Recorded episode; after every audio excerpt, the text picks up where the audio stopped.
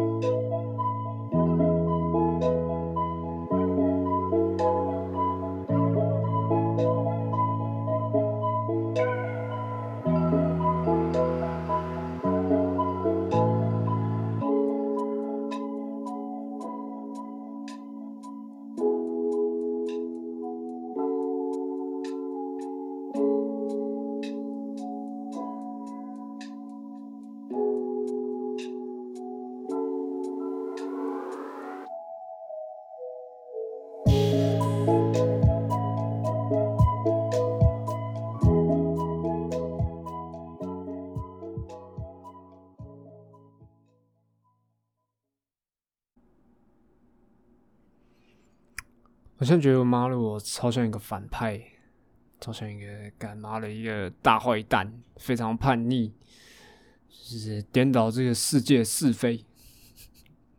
因为呢，我刚刚为了洗我的杯子，所以我这个先加了热水，才加我要泡的这个奶茶粉呢。真的是就像咖喱要吃咖喱，吃那种吃一些什么。需要什么？比如说什么卤肉饭之类，一定要他妈在那边搅拌的人一样，唯恐天下不乱。干，好了，其实这个我刚好也刚小早，我现在算是一个这个叫什么施工吗？呃，就是这个印印度有湿婆嘛，所以我现在刚洗完澡，就是施施工是吗？啊，这不重要。那我们现在这个时间呢，是这个二零二二年七月六号的晚上十一点啊。那我们那这周呢，maybe 可能会录这个三期的 podcast，但是这一期呢，我主要要来说一下，在大概六月中的那个礼拜哦，就是十四号过后的那个礼拜哦，差不多那个时间，我做了一些事情，好不好？就像我刚刚放那首歌，刚那首歌叫做《Comfort Chain》，来自这个 Instupendo，大家可以听出来这是一个 Low-Fi 的歌。那在什么时间我们会非常适合来听这个 Low-Fi 的歌曲呢？那就是 Maybe 可能你在读书，Maybe 在散步，或是你在爬山的时候，没错。我那周呢，就像不知道犯了什么病，他妈我都在爬山呐，真的，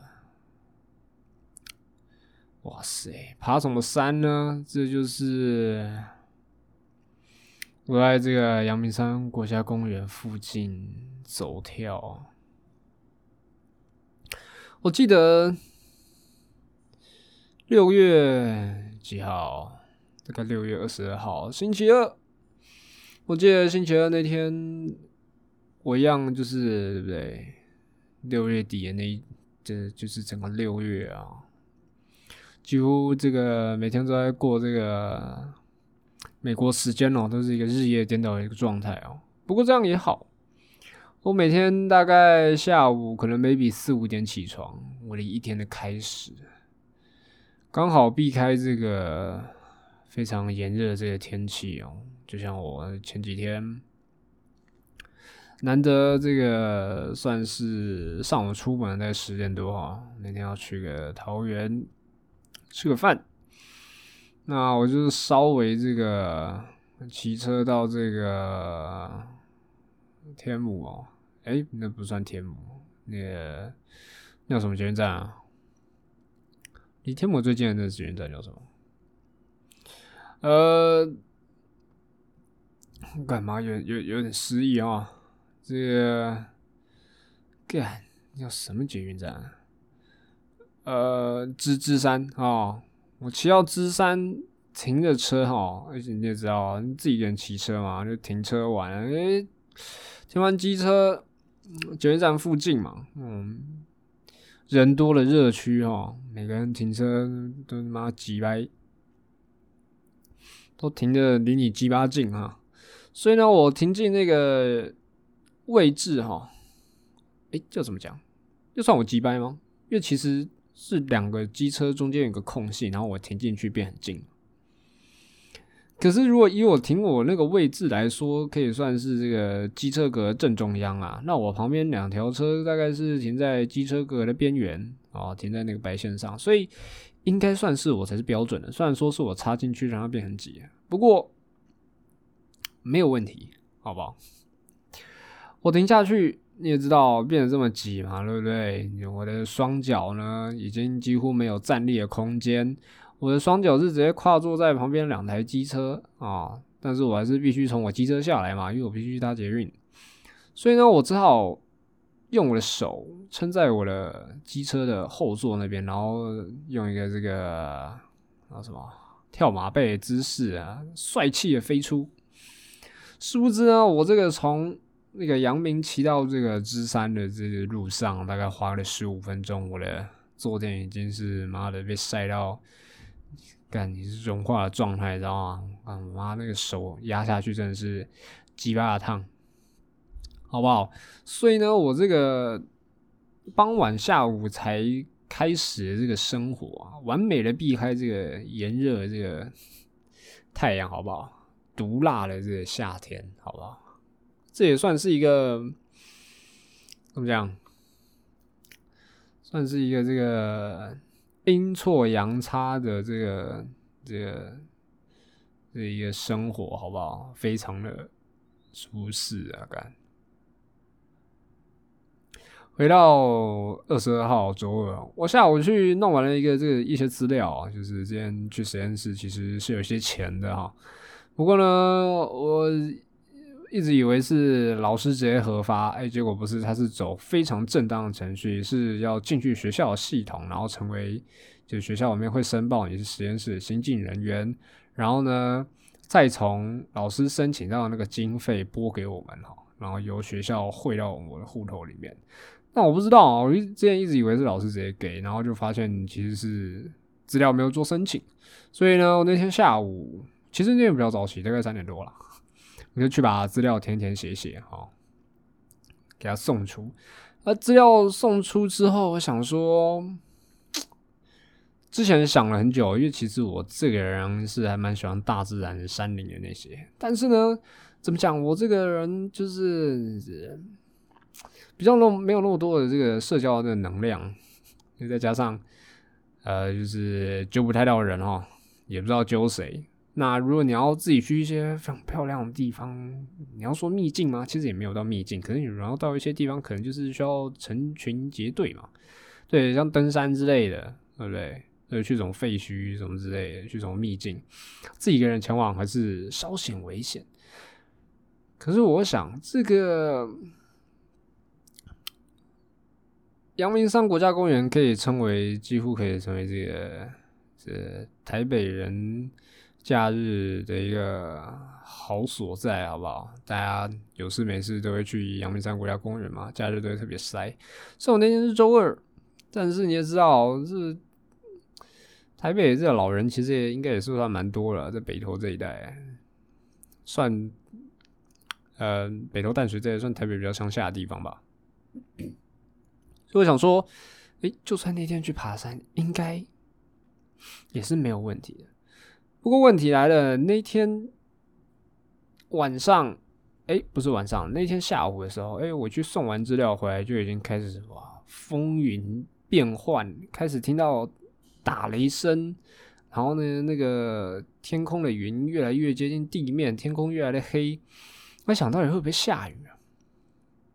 不过我看了这个气象，然后看了一下它的这个地面天气图，我想说，哎，这个看起来应该是不会下雨，可能那个雷也不知道是三小。所以后来，呃，我鼓足了一些勇气哦。我想说，哈，那个山上一定很多人呐，对不对？你现在去金山，台北第一高峰，对不对？搞不好可以看到一些，比如说什么夕阳之类的，好不好？所以我就冲着这个这个信念，好不好？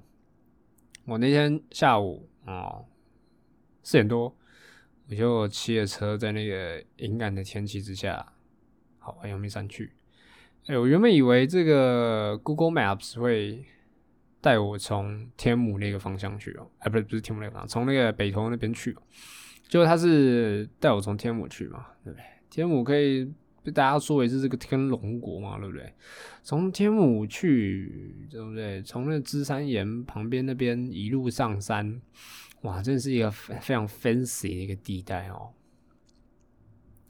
在那个时间可能是 maybe 下班时间吧，可能有人天母人搞不好四点都下班了。对不对？搞不天门人不用上班，我不知道。所以在那条路上绕上去的时候，哎，车是非常多的哦。因为其实也还蛮远的哦。然后呢，走那边走，从那边绕，有绕过什么梦幻湖啊，对不对？从梦幻湖那边要绕上小油坑那边，哎，真的很陡哦。翻要翻过整个山头到那个。哎，应该是阳金公路那一带吧？哎，阳金公路那边它的那个路啊，路幅其实不宽，大概两个车道而已。哦，可是它就是沿着那个山壁线啊，往往那个那个那叫什么？那个金山那一带望过去啊，都都是那个山谷啊，山谷非常大，可以看到远方的山啊。哦，非常漂亮，对不对？你在骑那个路，你会不禁想要靠向边边，哎，低头看那个山谷，去感受那个哦，这个山的这个宽广，这个广大，接受那个风的那个吹拂。哎，可是实际上呢，我不知道，我觉得我应该可以算是一个怎么讲，胆大心细的人吗？哦，这样这样讲过，就是你实际上心里不是。就心里是很想要去靠近三国，很想要看，你心里也没有这么害怕。可是当你靠近的时候呢，哎，就会有那种呼吸开始紧促起来哦，然后呢，双手双脚有点僵直发抖的感觉哦，然后眼神也有点飘荡不定，对不对？不过确实是蛮喜欢哦。哎，不过我发现我那个导航带的路哦，虽然说我选机车，可是它却带到。那个山边一个小小的一个登山口，不过呢是在路边哦，又没有停机车的地方，所以我更没办法上去嘛，所以我就只好往上骑到我避车弯的地方，哎，停下来稍微查一下小油坑，因为我知道从小油坑那里是有一个有一个步道可以直接登上那个七星山哦，所以最后到小油坑，哎，到小油坑之后已经快五点了，好，我才出发。沿着小河坑那边往上爬，然后一开始就是先经过那个建筑林嘛，嗯，然后呢都是可以算是一路的这个陡上哦，然后沿着那边往上爬呢，哎，会到那个我们可以去看的那个小油坑的正上方，就是它那个破裂带那个那个崩塌带的正上方哦，哎，走到那时呢，哇，你会发现满满的雾气。可是那个雾气呢，却不是我们平常了解那种啊起雾的那些水汽，没有，它是雾气夹带着小油坑喷发出来的那些哎硫磺的一个味道，满满的都是那个臭鸡蛋的味道。继续往上走，哎，这样我往上走才发现，哎，原来小油坑那个破裂带的正上方啊，哎，其实也还是还是算是有非常多的。小型的那个喷气孔啊，就是除了我们眼睛看到那个很大那一块的崩塌带，它正上方其实也都是。好，那其实到那一带的时候呢，要怎么讲？因为它虽然都是喷气孔，但是喷气孔那些硫磺啊，那些火山的气体啊跟山壁作用，就会导致这个山壁的这个崩塌嘛。所以我们在建这个步道的时候，也没有扶手那些，然后再像再加上有点陡，然后而且它的它虽然有步道有铺石头，可能那些石头也是比较呃比较凹凸凹凸不平凹啊凹凸不平的。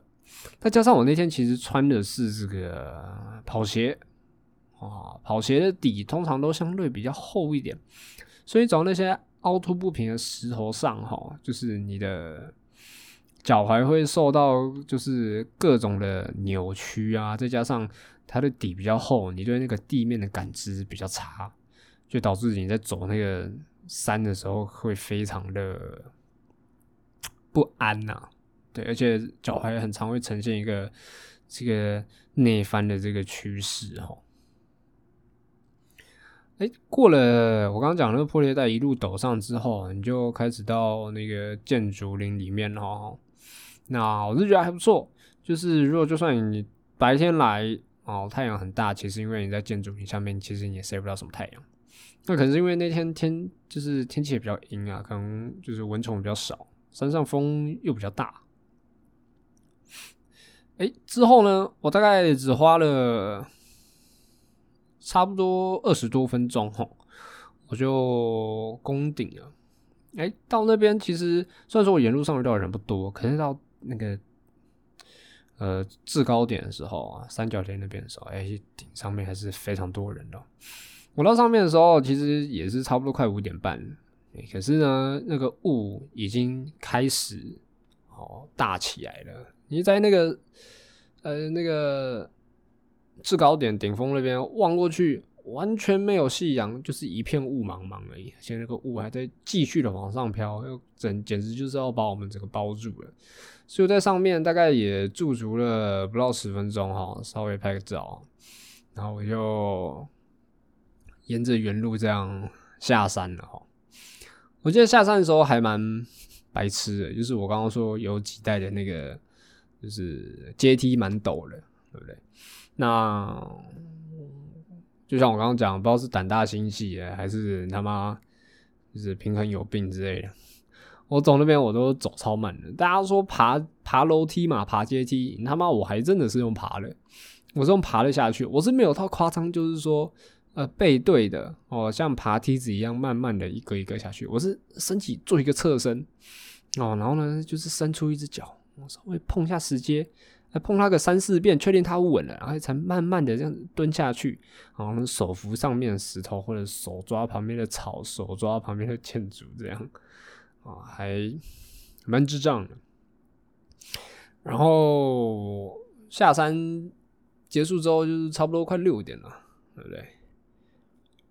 然后其实我也没有在山上多做驻足啊，虽然说我在山顶的时候遇到一个阿北哦。然后那可能就是因为其他人都是一群群来的，那阿北刚好跟我都是就是自己来，那就稍微跟我寒暄了几句哈。那个阿北呢，他没有要从这个那个小油坑那边下哈，他要走另外一边，我忘记另外一边是哪里，梦幻湖还是哪里，反正他要从另外一头下去哦。那诶，他起来蛮厉害的哦。我那时候诶跟他讲说，哇，这样不太好吧？你这样。天都快黑了，你要从那边下？他说没关系，我带头灯啊。哇塞，那我是不太敢啊，因为对不对？晚上了，哼，所以我就赶紧下山了。我下山选的路，我是绕北头那边去哈，因为我那天其实想要去，也是稍微洗个车，对不对？诶，下山的路上呢，哦，回到那个北头新北头捷运站那一带哦。哎，我忽然看到有一家店有在卖那个肉夹馍，你知道吗？肉夹馍啊，这个它有像它有点像是烧饼哦，然后中间夹一些特别他们中国人，我不知道陕西啊，是那些那些香料腌的那个肉末。那我第一次吃的时候是在台中的这个大庆夜市哈，肉它的肉夹馍，诶，它的那个肉屑呢，除了有那些特殊的香料味，还有一个很香的一个鸡高汤的味道，那不错。不过呢，我上周去的时候，它已经排的人真的是多到靠北，然后啊，他那个多已经是从那个他的摊贩排到那个停车场，你知道吗？啊，我之前去的时候，他就只是摊放，大概前面大概排个二三十个人吧，嗯，排到停车场，搞不好一百个跑不掉，这很扯，超多人，好像是因为有什么人去报道过的关系吧，干。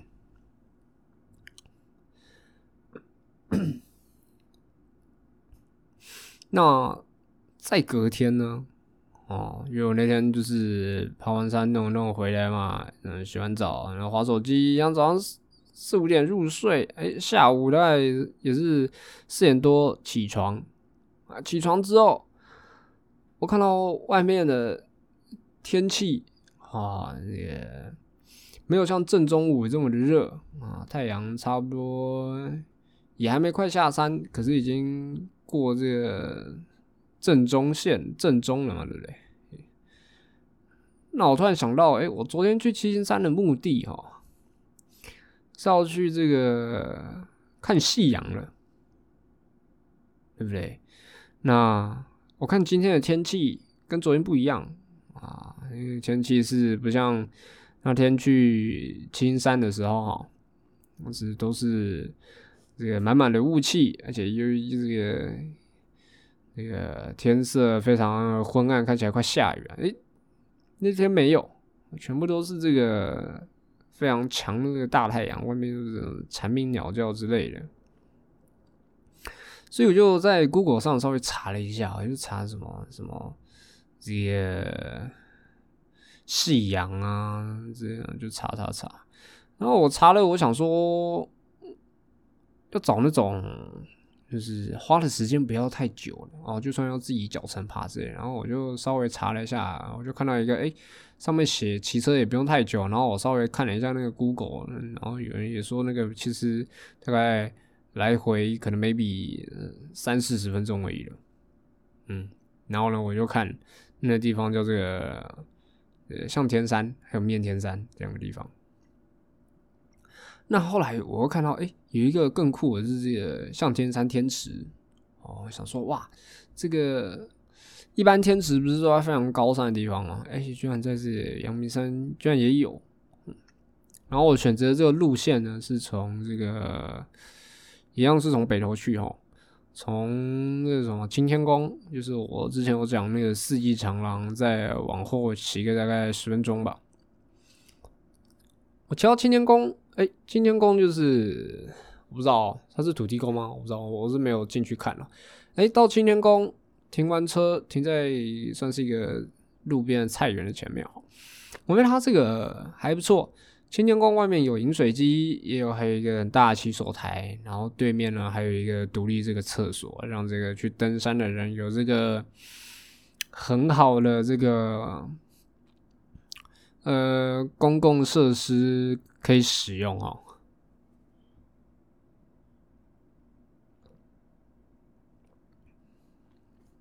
不过比较不同的是哈，哎，我那天去这个要去爬这个向向向天池是吗？对，路上有遇到几个人，大概三个吧，都是在下山的哦，然后，爬爬那个这个青天宫的的那个路线要去向天池啊，哎，更痛苦，因为他。整路上哦，几乎都是这个呃阶梯哦，几乎没有没有那个平的地方走，都是阶梯。不过它比较好的就是它都是在那个灵荫之下这个步道。那我那天有换了鞋子，我那天穿 Converse 去，我想说底比较薄，我应该可以比较好的可以感觉这个地面哦。那我那天其实也是想说，我看这个气象，就是说这个大概是六点四十分会这个日落。那我也不想慢慢走，虽然说我带这个防蚊液哈，我稍微把这个身体涂了涂，不过呢，我觉得这防蚊液应该也没办法到完全隔绝蚊虫叮咬，所以我的脚程也算快，哎，一次在可能两格吧，也稍微测试一下我到底这个体能有没有受到这个确诊后影响。我发现应该是还好。那我这一路往上爬，爬，爬，爬，爬，我算脚程很快哦，大概走二十分钟。诶，我看到一个标示，他说他是一个三诶三叉路口，然后它有个地方就是我大概好像走一点六公里吧，嗯，然后后来我看那个标示，他说诶往那个向天山、面天山还有这个向天池哦，我还要再走好像两三公里吧。我想哇靠，三小。不不是吗？我是查错是吗？我是不是查到人家说不同起点？搞不好那个写文章的人是说你从青天宫往上看到标示后才剩大概那是什么几十分几十分钟的这个路程哦。所以呢，没办法，因为那时候看到标示牌的时候，我一样还是在山林里面，在林荫之下，我必须到一个点。我今天我那天是要看夕阳嘛，所以没办法。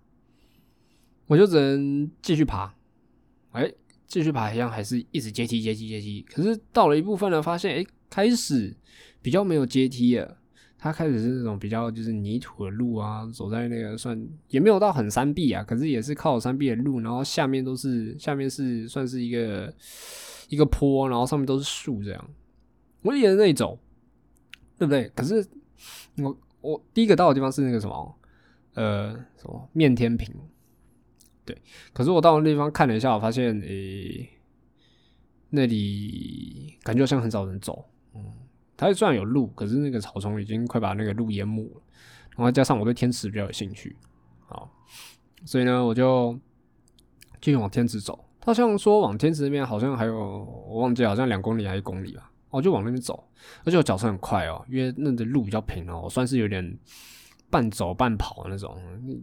实际上意义的他妈的跑山好不好？他妈用跑了，我跑跑跑跑跑，我就是他那个步道是有规划的，那个地板上都会有一些路标。我跟你说，哎，到那个向天池啊，还剩呃多少距离？我连续看了四五个，它上面的距离标示都一样啊！我在想，我是不是被骗了？因为这个，我那时候看到那个标示哦。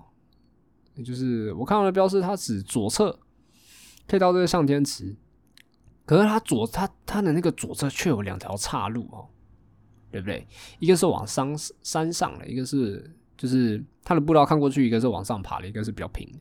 那我最后是选择走平的。我那时候有没有想说，我是不是走错路？你知道吗？我超错了。然后再加上那时候就是山上嘛，没有网络。虽然说你可以看 Google Map，这些什么 GPS 定位之类的，你还可以看到你在哪里。不过你没办法查，对不对？没办法查别人查那个人家文章，就是说知道往哪里走才是对的，所以我就只能硬着头皮继续走，要继续快走，继续跑。哦，最后我大概花了总共呢花了差不多五十分钟吧。哎，我终于到了这个向天池。好，那向天池它在呃，它算是一个岔路，左边往向天池，右边往那个向天山还有面天山哦。那我决定先去天池，走到天池啊，哎，原本都是树林嘛，哎，上下到天池那一块的时候，哇，豁然开朗。虽然说那个天池没有水，可是你却可以很明显看到一个这个凹谷盆地的感觉。那因为那时候我没有非常这个了解哈，我没有非常就是了解这个它干水。枯水期跟丰水期到底是怎样？我怕那个中间可能是就是你虽然说看起来感觉是干的，可是它可能中间就是有什么水草之类，会有什么泥泞之类，你才会直接陷下去之类。所以呢，我想说不要先走中间的那个湖干掉那个草原。虽然说那个草原中间有有一条就是人走过的那个路径，对，又没有什么草，可我想说是不是不太安全？我打算先走旁边草比较多的那个环湖那个步道先看一下。我就是往那个步道走去哦，结果我真的是太低估了这个低海拔草丛的威力。我走大概只走不到十公尺吧，我突然觉得面前被那个蜘蛛网缠住哦，对不对？我就开始在拨脸上蜘蛛网，把往肩膀拨啊，那拨一拨发现，干我我脖子那个那个那个附近啊，有一只妈超大还是人面蜘蛛啊！我干你他妈吓死好不好？想说是不是有毒什么东西？我就整路上他妈狂跳，你知道吗？然后我就边跑边跳到一个比较空地的地方，把我身上的背包、帽子所有东西往地板甩，然后然后呢继续跳，继续跳，干早上执掌。在那边一直跳一直甩，大概跳了差不多一分钟吧。然后呢，我仔细观察我这些衣服、身上还有帽子、背包，哦，没有那只蜘蛛的踪影，我就往那个湖的中央去了。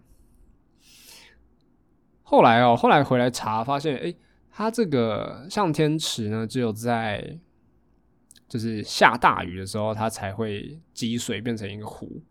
那它可能会在两千两三天之后就直接干枯了。那在向天池里面还有很酷的那个东西，一个叫什么？好像叫向天虾吗？它长得像虾子，就是下雨的时候你会看到那个很多虾在水里面那边游。哎，其实它不是虾子，它是一种节肢动物，绿色的。对，然后它很像它的形状就很像虾子。那这个这个虾子呢，是在下雨的时候呢，它的卵会瞬间这孵化出来。然后在在水里面繁殖产卵，然后那个卵就会附着在那个向天池的那个草上面，然后等到下次下雨的时候呢，这个卵才会孵化，然后再出来做一个交配的动作，非常的酷。沿着那个湖中间的那个小径哦，走到湖中央，然后呢，你头往上看，往四周看。哇，你会很明显感觉到你身处一个平地的感觉，四周都比你还要高，哎，只有你唯独你留在一个中间这个低处。香天池的直径啊，我目测大概三四百公尺，所以你可以非常明明确的感觉到。我稍微去查一下，也查不到一个很确切的一个一个资料，他只说这个是就是。火山喷发之后，哈，然后呢，中央的那个岩浆没有了，所以会塌陷。可是我真的很想知道，就是说，哎，大家都是说阳明山这些下面有岩浆岩浆库嘛，对不对？虽然不大，离地表也蛮深的。那它这确切范围要在哪？虽然大家说它的范围好像是在七星山的下方了。那既然这也是，这也算是一个喷发口，那它下面有没有岩浆了？我很好奇，我很想知道。这时候知道也不能干嘛，对不对？你又不能，你又你又不是专业人，你又没办法预测到喷发，你也不希望它喷发。虽然说你也想在台湾可以像什么美国黄石国家公园嘛，或者夏威夷一样，可以很明显看到岩浆那样，对不对？搞不好这样台湾就可以用地热来发电，就不会缺电嘛。不过呢，你有可能，对不对？它不是主要的火山嘛，会那火山里面会有很多寄生的火山，就是它中央会有主要一个喷发口。可是它旁边呢，可能还是会有小缝，岩浆漏出去，那也会一个小喷发口。搞不好这个向天池就是一个小喷发口，也说不定，对不对？算是可惜了啦。我觉得如果真的是可以看到它风水的时候，应该算是蛮不错的。可是风水的时候，就代表前几天有下雨，路上路况一定会非常不好，充满了泥泞。我在那边也稍微只待了十多分钟嘛，就是自己稍微拍拍照之类的。那我身上也没有带什么吃的，不可能在那边做一个野餐的动作，我就原路折返哦，没有走不同路，因为我怕这个赶不及下山了哈。因为我到那边的时候差不多，因为我花了差不多五十分钟啊，那外面已经六点多了，那六点四十分会太阳会日落会下山嘛。所以呢，我就赶着下山，所以就是一路哦跑跳哦，不管是到后后半段的路比较平坦的，可以用跑了。我连那个下阶梯的时候也是这样两格两格的跳哦。可是我跟你讲，前面刚刚讲说前面三四十分钟的那个阶都是向上的阶梯嘛，那我往下的话也是三四十分钟的那个跑阶梯，用跑了，用跳了。我换鞋子了，底比较薄了，可以感知地面的变化了。脚踝已经没有内翻了，已经不会痛，结果我却低估了这个这个下山时对膝盖的这个负荷。我一路这样子跑跳，哎，三四十分钟下山，下山之后，我靠，干我的膝盖真的他妈爆痛，对不对？干，而且我估计应该是应该是扭伤的，因为你要。就说我很谨慎嘛，我跑跳下山，那我应该也是比较侧的，好侧身的那样下阶梯，我不是正面下阶梯，所以侧身下阶梯的时候，可能呢这个哦膝盖的这个姿势不是非常的这个非常这个正哦，所以呢这个就是感稍微有点受伤，不过呢隔天哦。隔天虽然说膝盖有点不太舒服，可是隔天下床的时候发现，哎，还是能走路，只是弯到一点程度才有点痛，对不对？那隔天呢，又犯病了。我原本呢只是想说，哎，就是隔天有伴了哦，超赞！因为只是想说跟 Pola 去这个这个新北投市，就是北投市场那一带哈。吃个小东西之类的哦，结果还想说，干太无聊了，对不对？虽然说我们那一天，呃，下午傍晚才刚下过雨，可是到北投那一带，却发现哎，太阳开始高照了。那今天应该会有夕阳了，所以我就稍微查了一下哈，对不对？像我那天就是前一天去那个向天池的时候，想说干耍智障，对不对？去向天池，天池干那是一个凹谷，怎么看得到日落呢？这样时间不足嘛，所以我才没有爬上向天山跟面天山。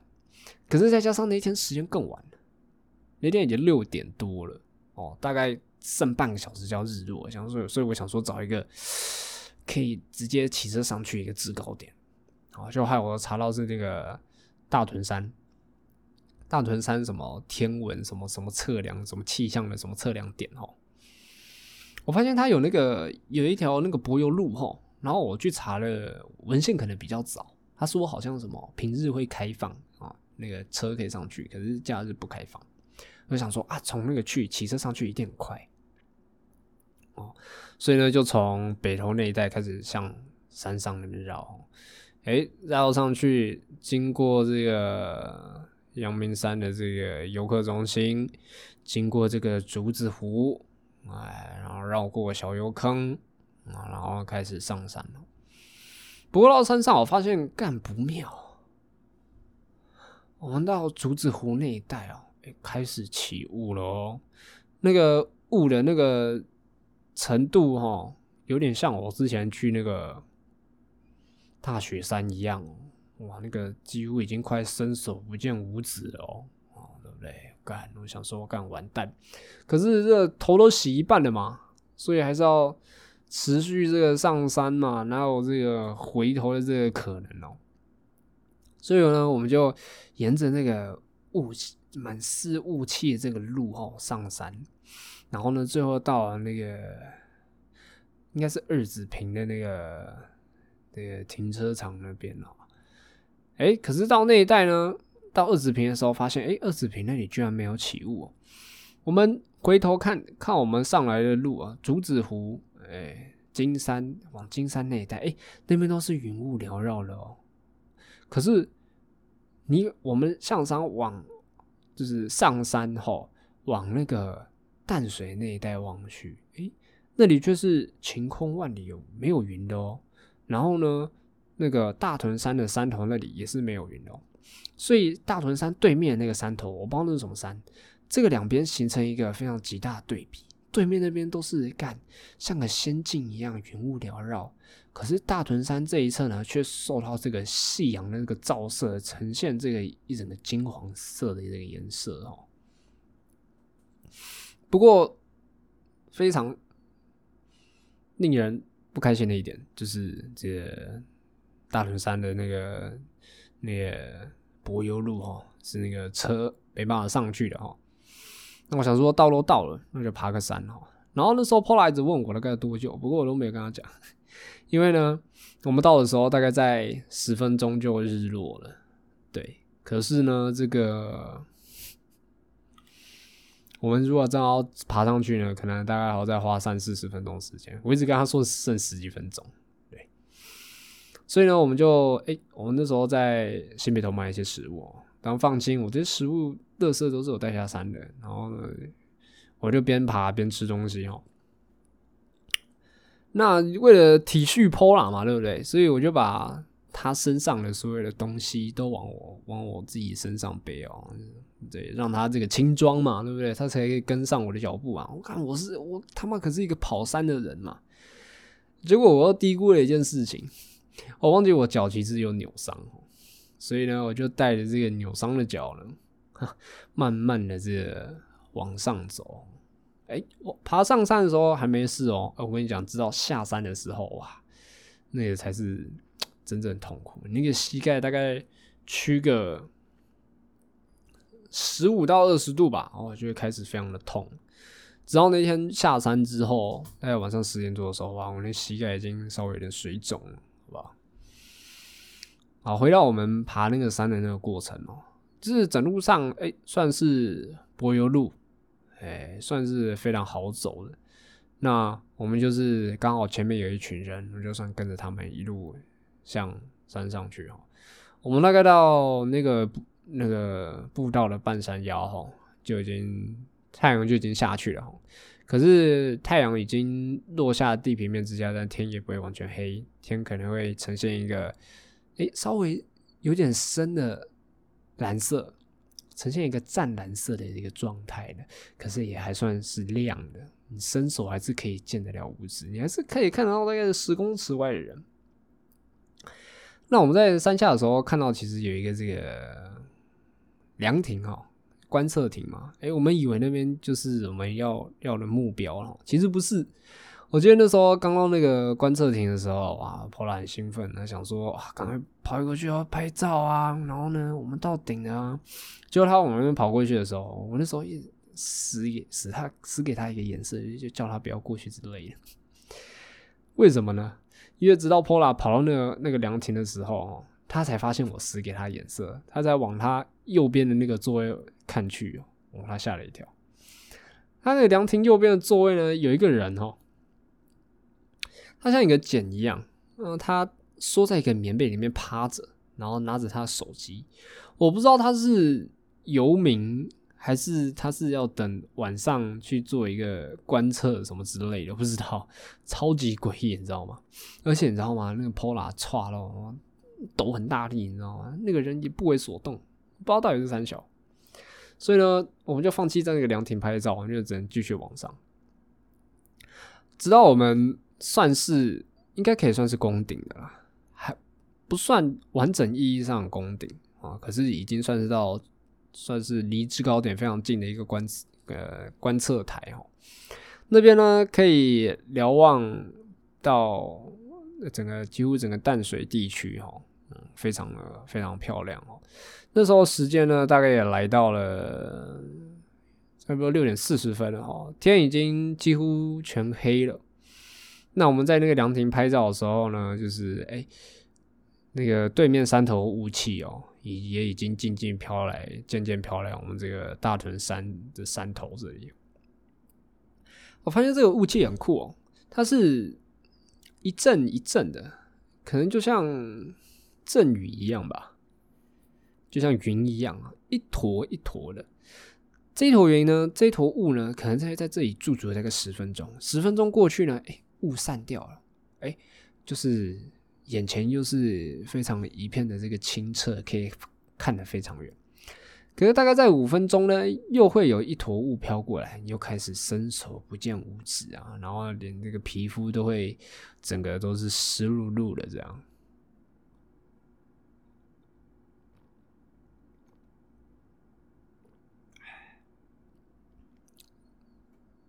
那后来我眼看这个天色越来越黑。雾越来越大哈，然后看起来这次的雾呢没有要散掉这个趋势哦，我就跟 Pola 说：“那我们赶快下山了，不要在这里驻足了哈，因为我们前面那一批的人也早已下山了，已经完全没人了。那整个步道、整个山头就只剩下那个凉亭，他趴在那个怪的那个怪咖，还有我们两个，对不对？那个怪咖会不会干像什么丧尸片一样，突然从他的那个座位，妈的往我们冲来呢？哎，也说不定嘛，对不对？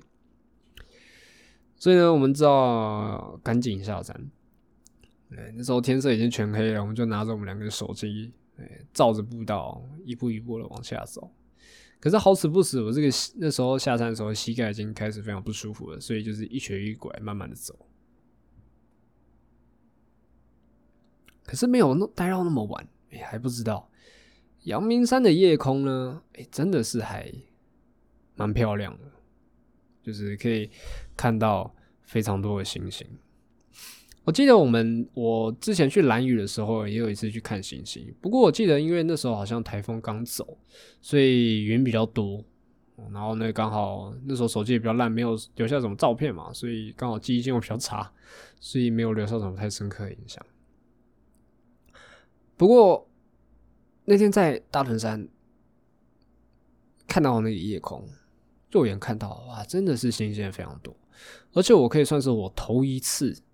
这么清晰的看到北斗七星的那个勺状的那个勾勾状的那个那个样子，哇！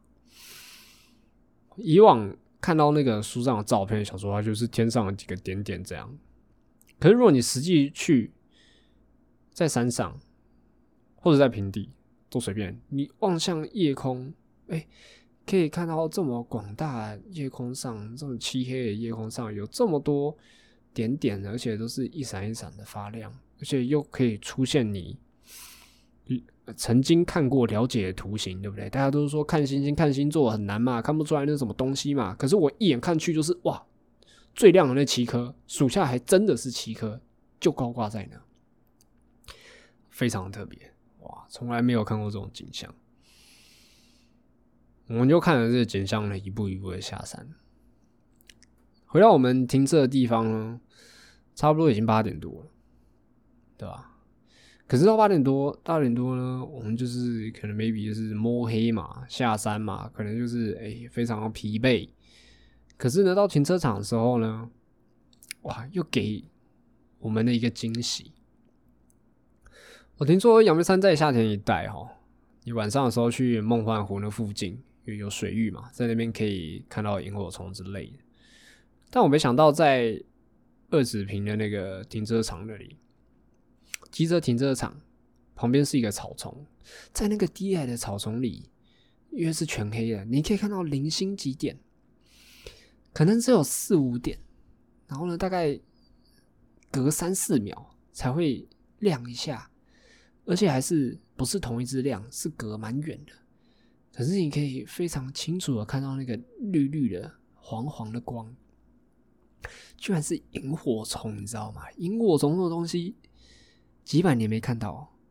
我记得我小时候去内湾的时候，看到萤火虫的时候，就是可能幼稚园吧，可能在幼稚园更早了，可能 maybe 两三岁，不太会说话，那个发音不标准。萤火虫都讲萤虫。我说我爸妈跟我讲，他说我们小时候去内湾的时候，我看到萤火虫都是在那边打，就哎，好在萤虫啊！我记得以前。国小的时候，五六年级的时候，我爸跟我讲这个故事，我还听不懂。